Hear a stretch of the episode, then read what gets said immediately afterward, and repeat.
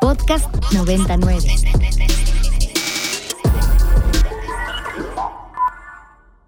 Grabando. El cine y El cine y toma 1.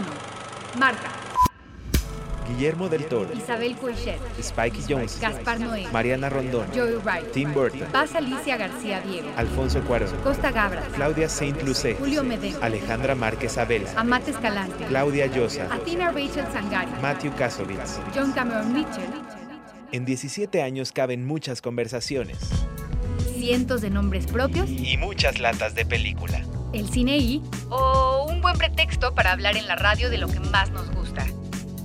El cine y por Ibero 90.9. 11 de la mañana con 3 minutos transmitiendo completamente en vivo desde las instalaciones de la Universidad Iberoamericana en el rumbo de Santa Fe. Este es un programa más de El Cine y yo soy el More y hoy es viernes 31 de marzo del 2023. Si es que usted nos está escuchando en vivo, o puede ser cualquier día y a cualquier hora si usted nos está escuchando en la versión podcast de este programa. Estoy muy contento de compartir micrófonos con mi queridísimo Andrés Durán Moreno. ¿Cómo estás, Andrés? Muy bien, More, muy feliz en este último viernes de marzo, último programa de marzo también, segundo de la primavera, muy especial.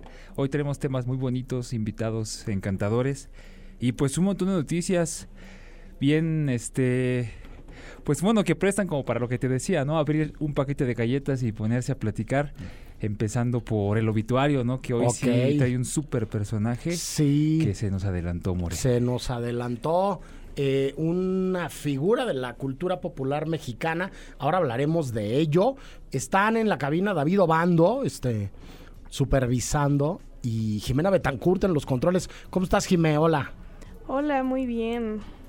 Eh, de vuelta aquí ya, este, hoy no nos acompaña el queridísimo Ricardo Marín, le mandamos un abrazo. Abrazos, Este, Marín. El deber llamó eh, y Marín eh, no está con nosotros físicamente, pero mandó la música, además, como, como es costumbre. Entonces, de ello daremos cuenta más adelante y nos arrancamos. Este, ya me dirán ustedes, eh, Jime, Andrés, si tienen algún recuerdo particular y especial con el protagonista del obituario del día de hoy. Pero Andrés se nos adelantó Javier López Chabelo. Así es, quien no lo conociera por su nombre, bueno, técnicamente sí lo conoce porque Chabelo es uno de los apellidos de, este, si no me equivoco, del querido Javier López, quien pues tuvo una carrera bastante larga a lo largo de, de- los índices audiovisuales que existieron en nuestro país siendo el más famoso More este en familia con Chabelo programa que pues por primera vez se presenta el 26 de noviembre de 1967 y termina por pues, acabar con un total de 2.459 episodios. ¿Qué que- qué? 2.459 episodios de En Familia con Chabelo desde el 67 hasta diciembre del 2015. Bolas. Entonces, esto pues lo traigo a colación porque este personaje de Chabelo fue lo que al final convierte este a Javier pues en el gran personaje que es para la cultura popular mexicana porque yo sé que tú lo recuerdas y mucha gente allá afuera que muchas de las películas en las que Javier López apareció aparecía no como Javier López o como actor o como sino como Chabelo eh, encarnando este personaje en medio pues de las películas que en ese entonces pues se daban aquí en el país, ¿no? Que era bastante Sí. común ver de repente a José José, este, a Rocío Dúrcal, a personajes que hacían de sí mismos en películas, que pues resultaba como una especie de, de subgénero, ¿no? De cine mexicano, pero pues bueno, Chabelo se nos adelanta, eh, me parece una especie de hito, como de aquí en adelante van a cambiar algunas cosas respecto a, a lo que Chabelo nos significaba a muchos y lo que,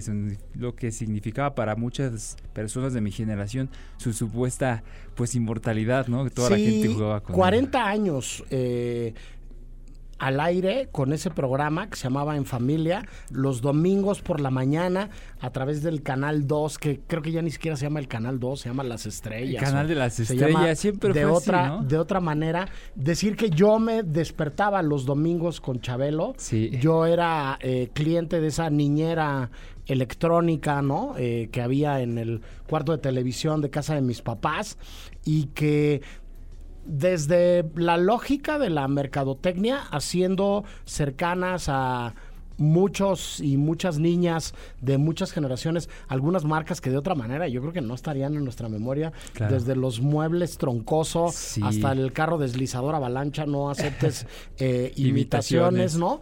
Este, pero inventando eh, palabras que se volvieron este, famosas como la La catafixia, ¿no? Eh, pero Chabelo fue mucho más que eso. Me impresionaste con el número que diste Sí, de muchísimo. programas. Este, ahí te voy yo de regreso. Chabelo debuta en 1958 en el cine. eh, en una de mis películas cómicas favoritas de toda la historia. Es, es una compilación y una reunión de cómicos eh, importantes de la época de oro del cine mexicano que se llamaba Viaje a la Luna. La anécdota principal de la película era la siguiente.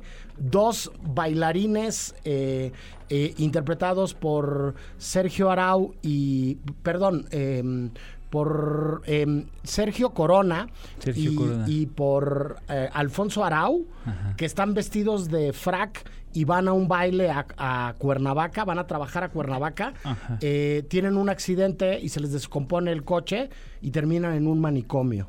En ese manicomio están ingresados Tintán, El Loco Valdés, Vitola, Manolini Chilinsky, este, el tío Gamboín, Aquí es también Chabelo y etcétera, etcétera, etcétera. Borolas, Viruta y otros personajes, ¿no? Que, Eh, que. Viruta y Capulina. Este. Viaje a la Luna se llama la película, es una joya de el gran Fernando Cortés, este, y es la primera aparición de Chabelo. Yo me aventé un hilillo por ahí el, el domingo pasado, que nos enteramos de la muerte de, de Chabelo.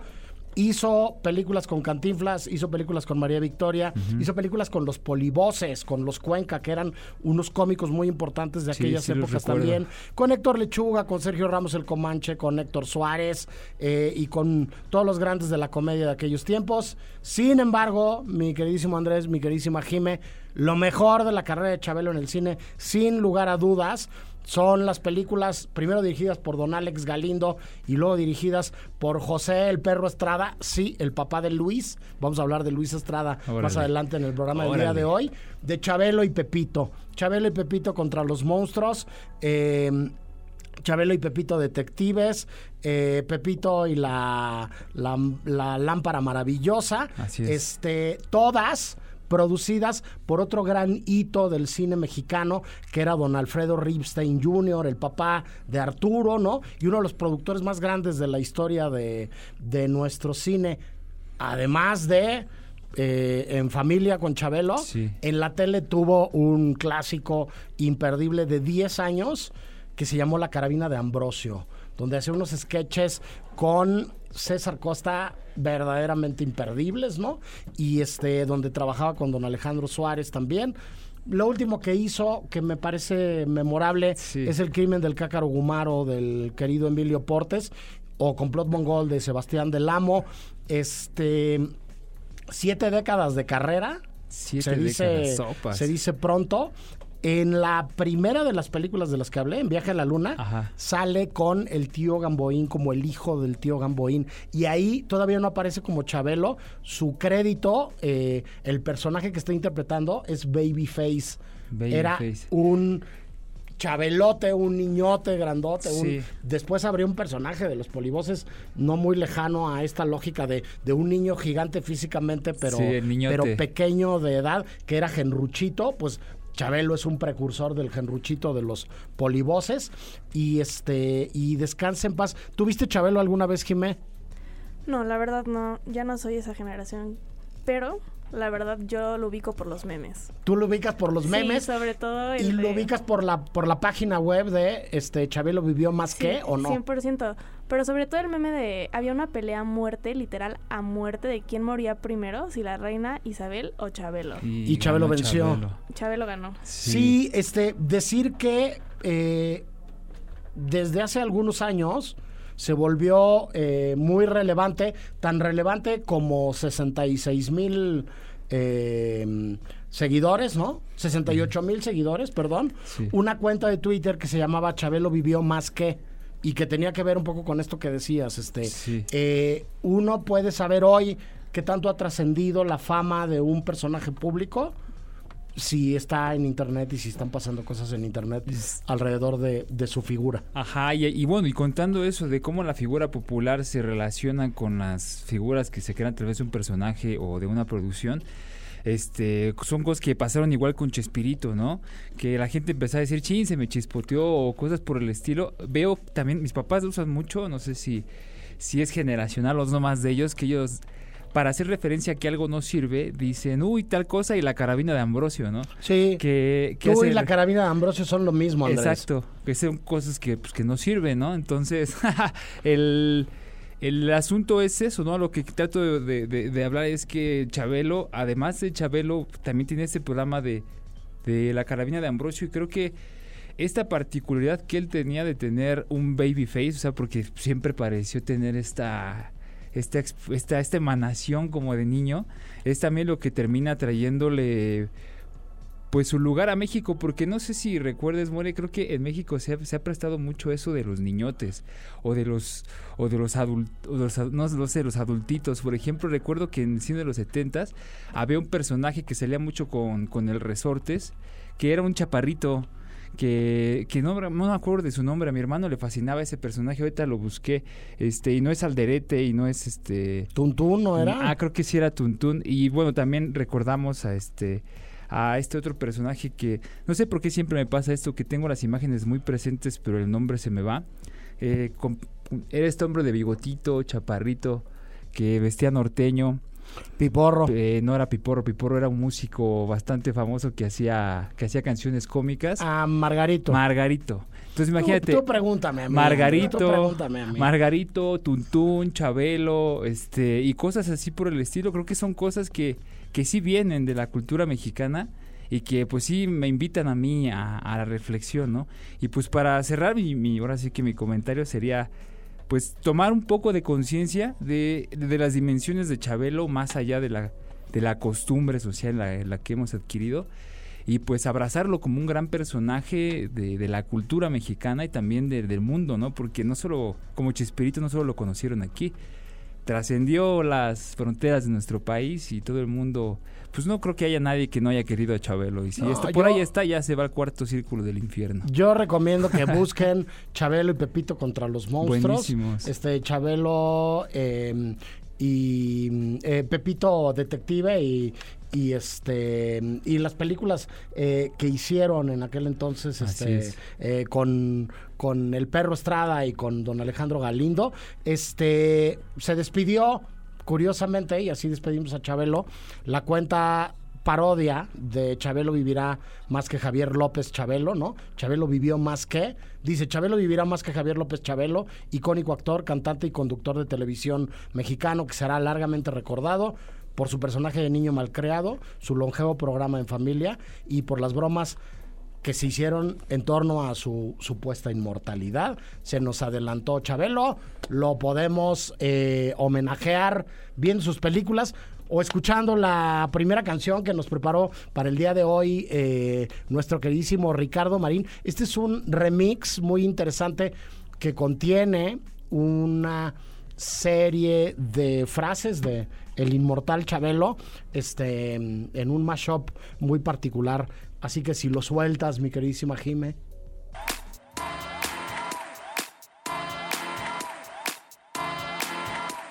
¿Qué escuchamos, Jime?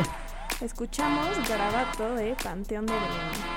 Sí, habría que decir que si alguien la quiere buscar en YouTube, está con un video muy interesante donde sale Gina Montes, donde sale César Costa, donde sale el propio Chabelo y donde salen imágenes de este eh, icónico eh, eh, programa de televisión eh, que se llamaba La Carabina de Ambrosio, que en su momento era una comedia que veíamos muchos en la televisión abierta eh, nacional. Este mm, y bueno, pues nada, es como el pretexto para, para seguir eh, recordando a, a Chabelo. Este y para darle la bienvenida a nuestro primer invitado del programa del día de hoy. Nos da mucho gusto tener en cabina, este, en los micrófonos de Ibero 90.9 y del Cine I, a Alejandro Torres Kennedy, director de Transición, una película que se estrena en los próximos días en Cineteca y en varios complejos de, de salas comerciales del país. ¿Cómo estás, Alejandro? Bien, bien, More, muchas gracias a todos aquí en la cabina, gracias por el espacio y por la oportunidad de platicar un poquito eh, de lo que es la transición, la película. Sí, a ver, eh, muy interesante. Empezamos a hablar ahorita fuera del, del aire. Yo discutía con Jimena en la, en la preproducción sobre, sobre la naturaleza de la película. Este, pero a mí me gustaría mucho que empezáramos por, por hablar de su origen. Este. eh, la, la película que a, a mí me pareció espléndida este, y que, que se cuenta de una manera muy interesante es una película prácticamente de un personaje, de una mujer marinera, me atrevo a definirla de esta manera, que está varada durante la pandemia del coronavirus en, un muelle, en una marina en Sudáfrica. Pero creo que detrás de eso hay todavía una serie de historias más que tienen que ver con, con lo que te pasó a ti. Tú fuiste a Sudáfrica, ibas a subirte un barco también y te agarró la pandemia. ¿Cómo, cómo es un poco el contexto, Alex? Sí, bueno, esta película podríamos decir que fue puramente circunstancial, ¿no? Eh, yo llegué a Sudáfrica a inicios de marzo para... eh, la idea inicial era hacer un viaje en velero, eh, saliendo de Sudáfrica, de un pequeño pueblo que se llama Saldana Bay, a hora y media de Ciudad del Cabo, al oeste, ya más del lado del Atlántico. Eh, ya se empezaba a escuchar por ahí lo que estaba pasando con la pandemia, ¿no? En, Asia principalmente. Entonces, bueno, llegamos a Sudáfrica, el velero está fuera del agua, lo están pintando, lo están preparando, entonces nosotros pasamos eh, un, par de días, bueno, algunos días en la marina preparando todo para el viaje.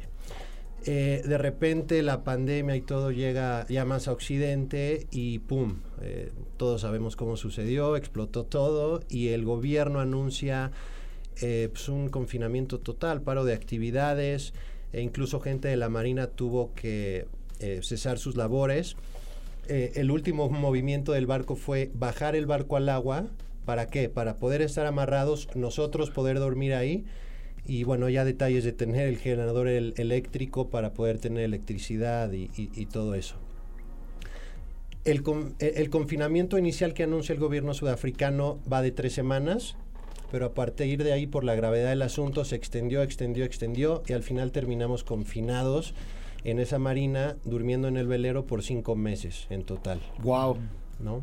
¿Y cómo nace la película? En la, en, la, en la marina yo conozco a una mujer francesa llamada Marie, María, eh, que ella iba a navegar en otro velero. Entonces durante esos primeros días que estuvimos en la marina tuve la oportunidad de conocerla, conectamos muy bien, nos hicimos amigos.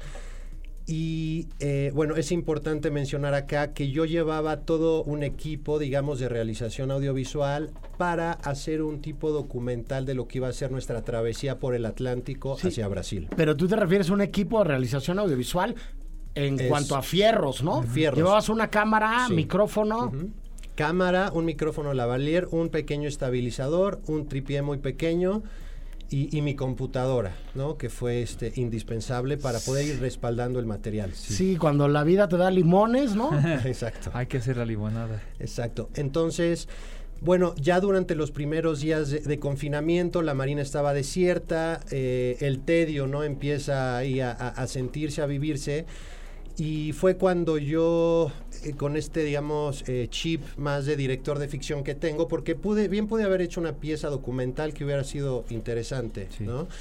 Pero, digamos, hay, cineastas o realizadores que tienen el chip de ficción o de documental. El mío es más de ficción. Entonces eh, empecé a pensar, dije, bueno, ¿qué puedo hacer? ¿Qué puedo hacer? Entonces ya pensé en una idea para un cortometraje. Ok.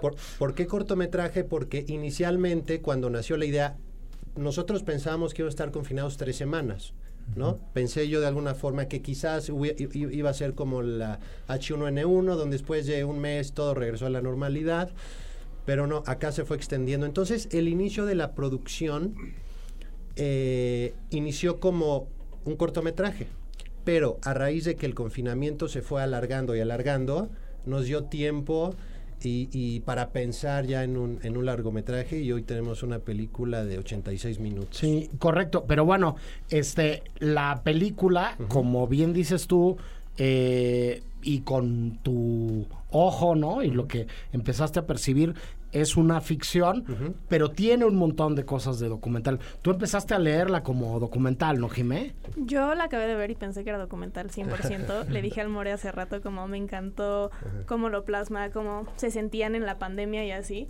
Y me dijo, no, pero es ficción. O sea, pero también creo que tiene parte de documental, ¿no? Porque sí fue lo que vivieron. Y también se siente justo, yo lo vi como una etnografía, ¿no? Una observación participante, porque tú estás ahí con ella todo el tiempo. Entonces, yo te quería preguntar si también fue tu proceso el mismo que plasmas en tu documental. También esta frustración, pero también felicidad y todo lo que la pandemia nos generó. Sin duda. Eh, eh, como bien dices, es un, digamos, podría decirse que es el, el término, quizá podría ser cinema verité, Sí. cine de realidad, en Sí. donde yo tomo el contexto, tomo una actriz no profesional, no hay fierros, estoy yo solo con una cámara, un micrófono y con el contexto y la locación real donde nos encontramos, empezamos a trabajar y abordar el rodaje de una forma tipo documental, pero agregar, eh, digamos, eh, aspectos de una narración clásica, ¿no? Un planteamiento, un desarrollo y la Y conclusión. hay un arco muy claro del Sí. personaje también, ¿no? Que se, que primero se revela y se enoja y se frustra. O sea, yo creo que, bueno, como bien dice Jimmy, es un espejo de tu propio proceso y del que vivimos seguramente todos encerrados, nada más que estábamos encerrados. Ustedes estaban encerrados en un lugar distinto, ¿no? Claro, era, digamos, vamos a llamarle encerramiento entre comillas, Sí. porque si bien eh, teníamos que dormir, comer y hacer todo nuestro quehacer en el velero, podíamos estar en la marina, que era un espacio bastante amplio y que nos dio eh, un- unas, unas imágenes, eh, porque es un lugar bello, ¿no? Entonces, digamos que para casi, casi que para donde volteara la cámara había que retratar. Pero como bien dices, Jime, sí, la película al no tener un guion y al irse escribiendo como se fue filmando, justamente fue influenciada por lo que estábamos viviendo, estábamos escuchando de lo que estaba pasando allá afuera, ¿no? Entonces, todos estos elementos, eh, digamos, documentales o auténticos, sirvieron para nutrir el arco del personaje.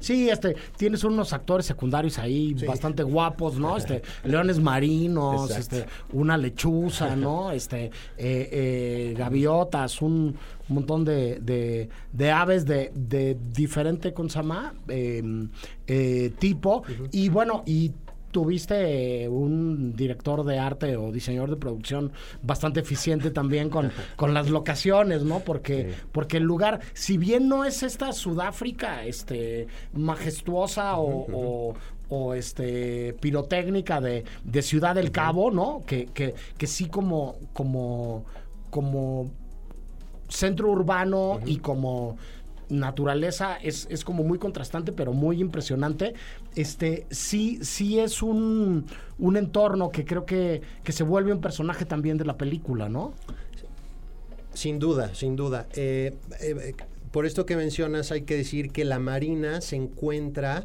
digamos, en un, en un territorio que es parte de una reserva de, aves, ¿no? Entonces, por eso tenemos estas vistas, la presencia de esta fauna, que eh, no me atreveré a decir que se convierten eh, en un personaje, pero al final es lo que, lo que envuelve, ¿no? Al personaje que es María y que, este, de alguna forma eh, incita o sí motiva la transformación que tiene a lo largo de, de- de la historia. sí este eh, tenemos más este más más preguntas este vamos a ir un corte de estación y regresamos creo que tú querías preguntar algo Andrés no pero vamos al, al corte de estación y regresamos este a seguir platicando sobre transición El Cine I presenta Presenta. Apuntes sobre el futuro del celuloide. Toma uno. Toma 1. Tres cosas nos han salvado en esta pandemia. La comida, las historias y las medicinas. Guillermo del Toro. El, Cine I presenta. presenta Apuntes sobre el futuro del celuloide. Toma 2. Toma 2. Todo va a ser diferente a partir de ahora. Viene una nueva generación que ve de otra manera el arte del cine. Eso sí, el cine seguirá porque siempre necesitaremos historias. Costa Gabras. Seguimos en vivo en el Cine I, platicando con Alejandro Torres Kennedy, director de Transición, eh, del proceso de la película, del resultado, de las sorpresas con las que te fuiste topando en el camino. Andrés, querías preguntar algo. Sí, ahorita hablaba con Alejandro en el corte y le preguntaba si, o sea, todo esto si él había estudiado cine, ¿no? Bueno, te lo hago a ti ahorita al aire. Este, Si acaso estudiaste cine y si todo esto que hiciste viene de, pues, una, de un de una instrucción o de un entrenamiento o si te nació a ti como persona empezar a, a narrar algo por este chip que tú del que tú hablas. Eh, sí, eh, qué bueno que lo preguntas, gracias. Eh, yo vengo del mundo del video. Ok. O sea, yo, yo me dedico, yo tengo una productora audiovisual. ¿no? Órale, Entonces yo aprendí, o sea, digamos, mi- no estudié cine, mi formación eh, fotográfica fue a través de literalmente hacer videos de eventos para marcas. ¿No? Ahí aprendí a exponer la cámara, aprendí a usar la cámara con la que con la que usé la película, ¿no? Que es una cámara DLRS, D- DSLR. DSLR, sí. Eh, entonces, digamos, mi formación de cine fue a través de la práctica. Otro punto importante es que, eh, digamos, como yo no tenía el chip de haber estudiado cine y como que no, nunca tuve quizá esa motivación de escribir algo y, y buscar un apoyo para hacer un cortometraje. Sí, sí quería hacer cine, pero yo de repente escribía un cortometraje, digamos, de 10 páginas, Claro. le hablaba a amigos, tenía un amigo que estaba estudiando actuación y conocía, no le decía, pues tráete a, a gente de tu salón, vamos a hacer un corto. Entonces, al tener recursos limitados, yo también aprendí a que, a yo con la cámara haciendo sonido, dirigir, hacer la foto, el sonido al mismo tiempo. Así yo creo que hice aquí en la Ciudad de México unos 3, 4 cortometrajes. Ok. ¿no? Que al final vivieron este, en YouTube, ¿no? Pero eso fue lo que me fue formando y yo creo que sin eso, sin esos experimentos o ejercicios que hice de ficción, pequeños, eh, m- nada de presupuesto prácticamente, eh, me, me dieron la confianza para llegar, tener una locación, tener tiempo e, e intentar algo. No, pues muy bien. Y oye, y a todo esto, sabiendo que no tuviste un entrenamiento de, de academia Sí. y que te encuentras con esta, con esta situación encerrado con, con Marí, eh, ¿qué fue la cosa que te sucedió, si es que te sucedió algo, que te dio como la chispa, ¿no? Con la que al final te comprometiste para hacer el corto o en este caso el largometraje. Híjole, esta, eh, vamos a llamarlo como una necesidad. Ok. Eh, yo sí creo que el, eh, quien realmente es creativo no puede contener esa, esa necesidad, ese impulso de tener que crear algo. ¿no? Claro. De alguna forma, la creación de esta pieza fue mi terapia ocupacional. ¿no? Yo creo que si no hubiera tenido la cámara, eh, hubiera sido difícil, qui- quizá, ¿no? M- más difícil para mí haber vivido todo este proceso de cinco meses que vivíamos en un velero de 15 metros. eh, ahí estuvimos, eh, la convivencia con las 12 personas que nos quedamos varadas en toda la marina. Eh, al final nos hicimos un grupo unido, hijo, pero hasta con María, ¿no? De todos los días vernos, empieza a haber tensiones. Sí. El, el- la demanda o lo demandante que es una producción, ella era algo que no, que no conocía, nunca había actuado en su vida. Entonces, eh, no fue fácil, ¿no? Pero hubo momentos de duda, por supuesto, en los que pensaba, eh, nadie va a ver esto, ¿para qué estoy haciendo? Sí. Tantas cosas pueden salir mal, pero al final esa necesidad de crear creo que fue lo que, lo, lo que venció y por eso estamos hoy Sí, aquí. este David Obando te quiere preguntar algo también, Alex. Sí, yo quería eh, preguntarte quizás un poco en torno al formato. Yo sé que igual ya se hizo una especie como de, de recorrido en esta dicotomía entre la ficción y el documental, pero me parece muy curioso que incluso hoy en día eh, me encanta de entrada que los límites entre formatos y, planteamientos eh, cinematográficos tengan como que todo el tiempo este coqueteo y desafío. Eh, ¿Tú cómo ahorita que lo que lo que ves quizás ya la pieza terminada, ¿en qué planteamiento te sitúas? Tomando en cuenta que también tenemos como que ya un background de de directores que ya están coqueteando con esta con estos recursos, ¿no? De estar tratando la realidad como tú dices, este el cinema verité que es una tradición muy muy longeva creo, pero hoy en día se hacen ejercicios súper interesantes.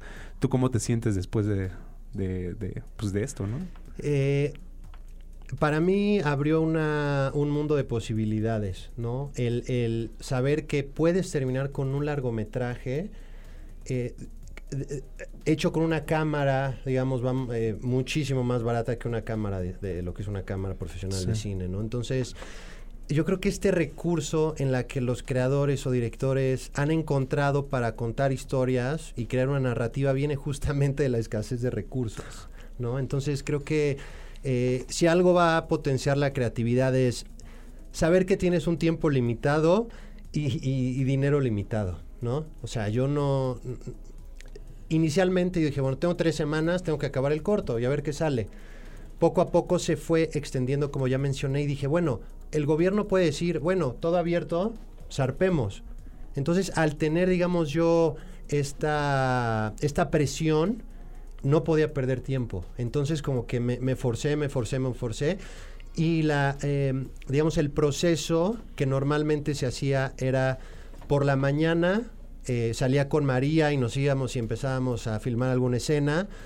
Por la tarde descargaba y respaldaba el material. Incluso me ponía a montar rápidamente hay un par de escenas para ver si María, este, qué comunicaba, ¿no? Al, ser eh, actriz no profesional o nunca había actuado, yo tenía que ver si, si en la pantalla transmitía algo importante, ¿no? Y al ver eso, gracias al proceso rápido de montaje, pude ver que había algo en María que, que comunicaba y transmitía una potencia.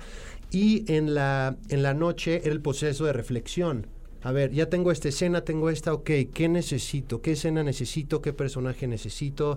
Entonces fue, fue, fue muy divertido, por eso fue una terapia que me, salvó, yo creo sí, que... a, a, mí me, me parece que entre muchas cosas buenas que tiene la película, este, la reflexión que creo que nos está regalando es que tal vez estamos demasiado amarrados a las fórmulas o a las metodologías o, a las ideas de, de, cómo se hace una película, cómo se tiene que, que hacer una película, ¿no? Y, y, a los talleres, a los rallies de 48 horas o a los, o a los procesos, ¿no? El propio Andrés participó en un proyecto que, que, que tenemos este, en asociación con con la Escuela de Cine de Beijing, ¿no? De, de, ir un mes a China, ¿no? A, filmar y hacer un documental y regresar con el documental hecho, pero como que de pronto siempre están como los plazos y las fechas de entrega y los planes de trabajo y lo que sea. Aquí tú mismo hablabas, ¿no? De, pues tenías como un plan holgado para hacer un corto de tres semanas, ¿no? Y este, y de pronto se van convirtiendo en otras cosas, o de pronto es, no, no puedo filmar si no tengo el equipo o si no tengo determinado equipo. No, no puedo filmar y no puedo echar echar a andar el proyecto si no tengo determinadas condiciones, si no tengo... Y de pronto resulta que en el cine o en la creación se acaba imponiendo lo que hay y lo que es y la realidad. Hemos visto un montón de ejercicios de largometrajes que surgieron a partir de la pandemia. Me parece que este es uno más bien interesante sobre pues una metodología que se va escribiendo sobre la marcha, ¿no? Y sobre, sobre la propia experiencia. ¿Tú te esperabas que pasara algo así con la película? ¿Te esperabas Varsovia? ¿Te esperabas como el recorrido? ¿Te esperabas, ya me meto como al punto concreto también, este, este, de, de, de por qué estamos aquí? la próxima semana estrenas en Cineteca y en una serie de salas gracias al eh, queridísimo loco de Alfonso López de Alphaville. Un abrazo muy fuerte, Alfonso, a Elda, a toda la gente del, equipo de Alphaville. ¿Tú, ¿Tú te esperabas que pasara esto con, con, con lo que te pasó en la pandemia? Eh, no, No, la verdad no, no. Yo creo que hasta que empecé a editarla, digo, siempre tienes que, que- creer en, en tu proyecto, ¿no? Para, eh, yo tenía que creer en el proyecto para poder terminar la filmación o la producción. Pero realmente no estaba seguro de lo que iba a poder encontrar. Solo sabía que había una historia, que el personaje de María transmitía algo, ¿no? Que podía llegarle a las personas. Y realmente me siento muy afortunado, agradecido con Alfonso de Alphaville que creyó en la película, apostó por ella y hoy ya tenemos eh, fecha de estreno. Eh, y, y ha sido una grata sorpresa considerando cómo se hizo eh, y, y el buen recibimiento que tuvo en el Festival Internacional de Cine de, de Cine Varsovia donde se estrenó, tuvo la Premier Mundial, en el Festival de Río de Janeiro, en Los Cabos. Entonces, eh, realmente ha sido un milagro lo que ha pasado con ella. Sí, que, que en México entiendo que el primer lugar donde se vio fue en Los Cabos, ¿no? Además en una sección muy padre, saludos a Ale y a Maru por allá, que, que se llama Los Cabos Inspira y que además como temáticamente pues dialoga con, con esto, o sea, em, muchas felicidades, la verdad, este... eh, la próxima semana, que es Semana Santa, no vamos a tener programa en vivo, entonces pues aprovechamos, ¿no? Para, para de una vez este, agarrar y, y, y tener la, la conversación hoy por acá, gracias a César que, que, que, que nos lo propuso y que nos acercó tu contacto, ¿no? Pero bueno, invitar a la gente, ¿dónde, dónde va a poder ver la gente la, la película, César? ¿Es en Cineteca? En Cineteca a partir del 13 de abril. Correcto, ¿no? Y luego habrá habrá también otras otras sedes y otras copias. César, si quieres ayudarnos. Cineteca y Cinépolis en Guadalajara, en Ciudad de México y en eh, Morelos. Y algunas salas de Cinemex me parece que también, Sí, pero están por confirmar. Pues mira, es muy sencillo. Si nos comparten luego exactamente las salas y las plazas, nosotros lo podemos este, Sí, sí. eh, comunicar a, través de la, de la cuenta de, del cine y este felicidades. Nos, ahora sí que ponemos solo en pausa la conversación, Alejandro, este, para la siguiente película, para lo que siga pasando con, con Transición. Eh, insisto, una película que además este, tiene una factura espléndida, está muy bien hecha y creo que es como un buen ejemplo para, para todos y todas las que están haciendo cine en México hoy, de que hay, hay un montón de caminos este, por los cuales se puede llegar a, a terminar un largo y a tener un, un- un largo bueno para, para enseñar. Muchas gracias, Alejandro. Muchísimas gracias eh, a todos aquí en la cabina por el espacio y nada más me gustaría cerrar con lo que dices.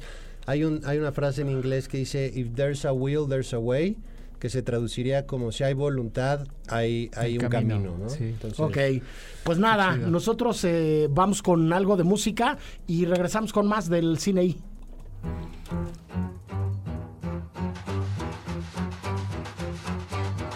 ¿Qué escuchamos, Jimé? Escuchamos Last Train to San Fernando de Johnny Duncan y The Bluegrass Boys. Y esto es parte de la banda sonora de la nueva película de Wes Anderson, Yay. Asteroid City, Asteroid City, así que es. tiene, eh, Jime Andrés, un reparto, como es costumbre en las películas de Wes Anderson, pero creo, creo que ahora sí se pasó. Sí, Se pasó Wes Anderson Se con, manchó. con la cantidad de eh, personalidades que salen en su película. ¿Tienen ustedes ahí este, sí, sí. todos los que yo por salen, aquí Andrés? lo tengo. Pues tiene más o menos una veintena de personalidades en el en el medio, empezando por los que no son tan habituales, que son Tom Hanks, Tom Hanks, ¿eh? Tom- Tom, Hanks, Ok. a Margot Robbie, eh, Steve Carell, que eh, aquí me gustaría hacer la anotación. Steve Carell aparece en esta película. Ahora sí que suplantando al querido Bill Murray, que iba a ser ese personaje, pero pues ahora sí que el cobicho hizo de las suyas. Nos lo sentó al querido este Bill Murray y Steve Carell es quien ahora hace el personaje que iba a ser. Si bien recuerdan y han visto otras películas de Wes Anderson, entenderán que Bill Murray es el personaje más habitual de sus películas, saliendo que creo que prácticamente en todas. Creo que esta es la primera. En casi todas. sale, creo que esta es la primera en la que, Eh, que no va a salir. Sale Matt Dillon, sale, sale Liv Schreiber, Ajá. sale Rupert Friend, sale Sofía Sofía Lillis. Y de los habituales está Scarlett Johansson, está John Switch, este, Schwartzman, eh, Jeffrey Wright, Tilda Swinton, Tilda, Tilda Swinton, ¿cómo se mezclan las palabras? Edward Norton y pues William Dafoe, que pues, ya lo habíamos visto también en Life Aquatic, Fantastic Mr. Fox y El Gran Hotel de Budapest. O sea, hace que sale todo el mundo. Así Jimé, es, la película se trajo de- a ¿cómo todo? Hollywood. De, de Wes Anderson. Publicaron esta semana eh, el tráiler. Es Wes Anderson by Wes Anderson, ¿no? Este, todo el estilo, eh, la premisa, lo que cuenta es este es algo bastante bastante interesante alrededor de este asunto. Como me pareció muy interesante que el presidente del festival de De cine de Cannes Thierry Fermot dijo que pues que como que el- las películas extranjeras están ganando y compitiendo por el Oscar a mejor película, que qué es eso, que de qué se trata, Pues sí. que qué va a pasar después este en el futuro, este yo creo que se enteró un poco tarde que Parásitos había ganado el Oscar, ¿no? Sí. Este, y pues le pareció raro, supongo, que eh, si Noticias del Frente tuviera tantas nominaciones este año, no sé. Eh, Es de esas personas que si viniera a México se sorprendería de que las quesadillas no llevan queso. Bueno, podría así. ser, podría ser algo que Pero, sucedería. Pues bueno, fíjate que esta noticia me prestó para la reflexión y obviamente creo que si hay una brecha generacional en la cual eh, pues Terry me parece que siendo el director de Cannes viene de una tradición en la cual pues se premia el cine francés o se premia el cine europeo. Eh, creo que los Óscares empiezan eh, haciendo bulla y fiesta del cine norteamericano, pero al final con el paso del tiempo, la democratización de las herramientas y sobre todo el acceso a la información que se genera para esta generación con la mente bien acelerada, termina por crear una especie de, de cine muy diverso sin importar en dónde esté. Creo que Parásitos, como dijo el querido Bon Joon-ho, eh, es, es- una cosa muy propia de Corea del Sur lo que pasa en esta película, pero al final lo que ahora sí me digamos, no sé si vaya a, a tocar sensibilidades, pero pues como decían eh, este lema feminista, ¿no? Lo que es personal es político. Este asunto de, Corea del Sur es personal de su gente, la discriminación y la separación que viven socialmente, pero pues al ser tan personal se genera en muchos lugares del, de- del mundo. Al generarse en muchos lugares del mundo, entonces ya es algo global. Creo que los Óscares tienen un gran peso mundial y por eso pues se vale que gane Parásito, se vale que gane este pues Triangle Sadness que bueno, no la solo la nominaron, no ganó, pero pues a mí me sacó de onda porque Triangle Sadness ganó la Palma de Oro y no es francesa, es sueca. Habría que decir que, que lo que sucede con el cine, lo que sucede con el arte, con el cine cuando es arte, no todo el cine es arte, pero, pero, pero hay películas que sí, que sí son arte, este, es que eh, el arte es universal y lo local, a fuerza de ser local, puede acabar siendo, siendo universal. El retrato del clasismo que denuncia parásitos, me parece que puede entenderse en todos lados y se puede leer muy claramente en México, ¿no? Sin que tengamos que hacer un curso de, de historia contemporánea de Corea, ¿no?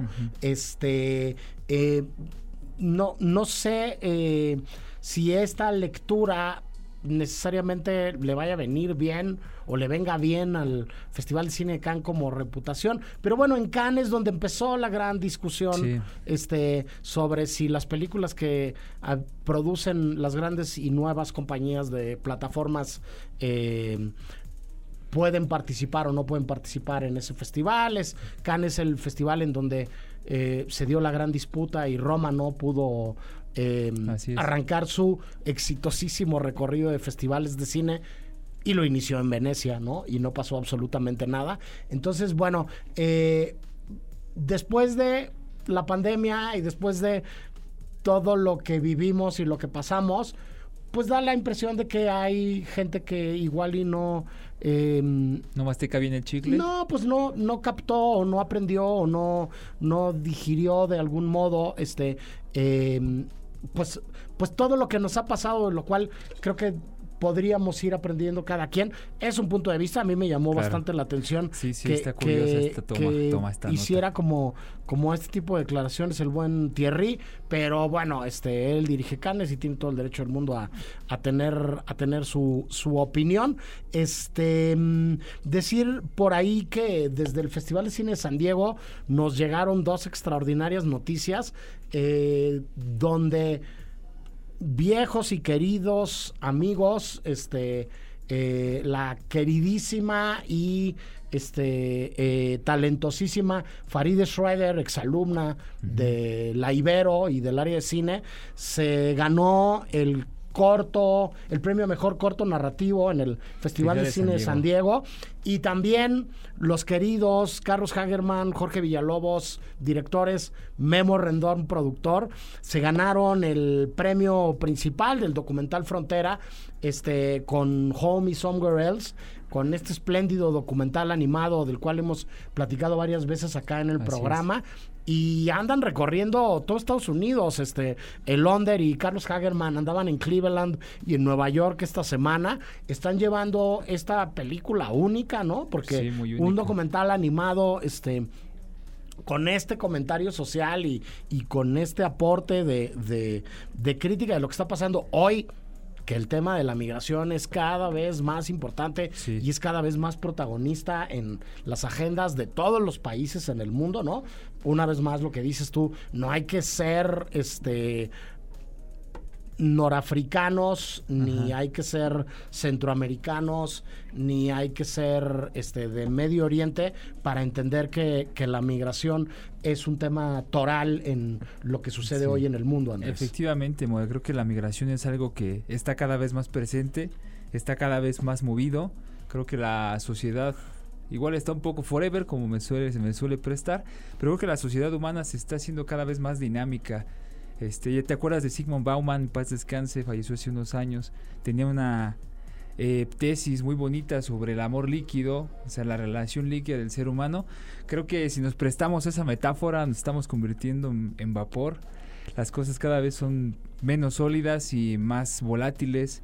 Y pues bueno, entrando en este tema y esto de la migración y de lo diverso, hablar de que esta película de Londer y de Carlos Hagerman eh, tiene tres estilos distintos de animación dentro de la Sí. película. O sea, no solamente es una persona o un estilo, las tres historias que cuenta la película que al final se entrelazan están descritas en tres formas distintas de animación que prestan también la sensibilidad al personaje, ¿no? Porque hay dos mujeres y un hombre que es un rapero y pues el hombre que es rapero está más en una línea está animado con una línea un poco más dura y unas cosas un poco más más robustas, más crudas, digamos, y las dos niñitas del principio está animado con recortes, de repente hay caritas felices con bocas y palitos y pues eh, pues, lejos de ser algo desafortunado o peyorativo, pues resulta en algo enriquecedor, ¿no?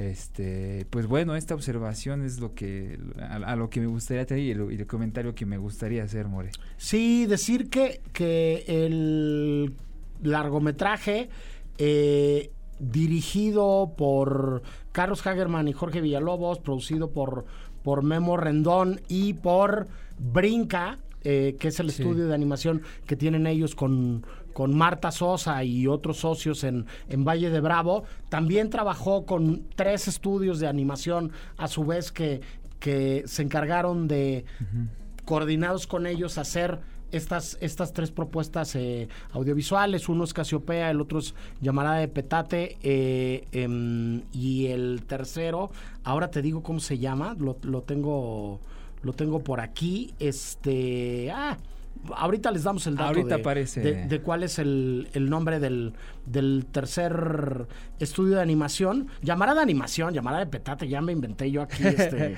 Pasa, pasa, que se nos mezclan los no, nombres. Se me, no, se me combinó lo que tenía, la idea que yo tenía en la cabeza, ¿no? O la frase hecha que tenía yo en la cabeza, este, con, con, con el verdadero nombre, este, del, del estudio de animación.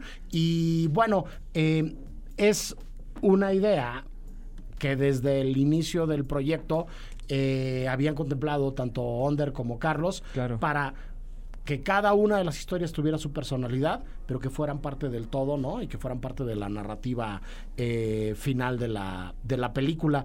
Eh, diciendo esto, em, me gustaría comentar muy brevemente, Jime, otra de las notas que teníamos en la escaleta, que tiene que ver con un fenómeno mediático global que se llama Pedro Pascal.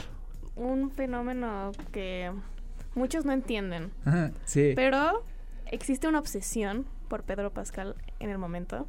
Sí, No solo por la última serie que sacó de The Last of Us, sino ya porque tiene varios proyectos, sobre todo para la generación Z, Claro. que es lo que Pedro Pascal no entiende porque ha hecho muchas entrevistas.